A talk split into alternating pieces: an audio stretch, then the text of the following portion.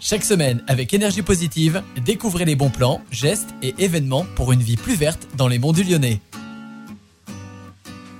Bonjour, c'est Maëlys Sour pour Énergie Positive. Essence, diesel, électrique, hybride, les carburants ne manquent pas à la pompe. Mais à Saint-Denis-sur-Coise, c'est pourtant une autre énergie qui s'annonce prometteuse, le biogaz, aussi appelé BioGNV. La station-service qui le distribue depuis septembre 2020 connaît un réel succès. Il faut dire que ce gaz naturel composé à 97% de méthane présente de nombreux avantages. D'abord, il est local, comme l'explique Thomas Robert, directeur du parc EcoHabitat. Alors le biogaz, c'est un gaz qui est fabriqué localement par, par les agriculteurs du territoire, euh, à la différence du gaz naturel qui lui est une énergie euh, fossile qu'on vient récupérer dans des poches souterraines euh, en Russie ou ailleurs. Le biogaz qui alimente la station est produit par l'unité de méthanisation Métamolie à Saint-Denis-sur-Coise. Elle concentre des déchets agricoles et alimentaires ingérés par des bactéries qui produisent du méthane. Ce gaz est alors injecté dans le réseau de gaz classique. Une partie fournit les communes en énergie et une autre est exploitée par la station BioGNV de Saint-Denis-sur-Coise à 100 mètres seulement de l'unité de méthanisation.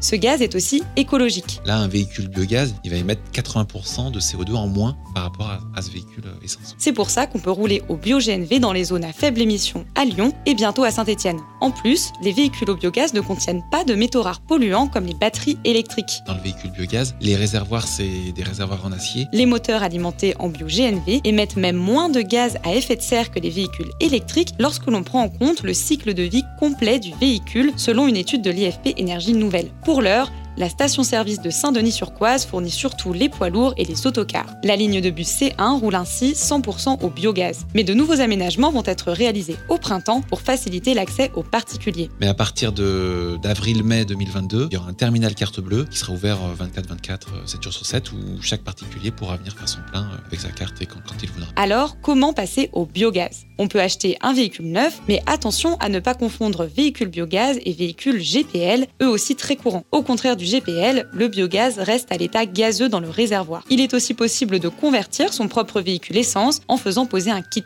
À Sainte-Foy-l'Argentière, le garage d'Hérocentre propose cette opération comptée entre 4 000 et 5 000 euros. Un véhicule ainsi équipé a une autonomie de 600 km. S'il roule au gaz la plupart du temps, l'essence prend le relais en cas de besoin. C'est des véhicules hybrides essence-gaz qui, fonctionne euh, qu'au gaz tout le temps. Et si au cas où on plus de gaz, ben on passe sur une réserve d'essence. Face au succès de la station de Saint-Denis-sur-Coise, les élus des Monts du Lyonnais projettent de construire une nouvelle station bio-GNV. Des études sont actuellement en cours. Je pense que le biogaz a toute sa place et c'est une énergie de, de transition entre euh, aujourd'hui les énergies fossiles et demain euh, peut-être d'autres énergies. En France, plus de 200 stations distribuent du biogaz aujourd'hui.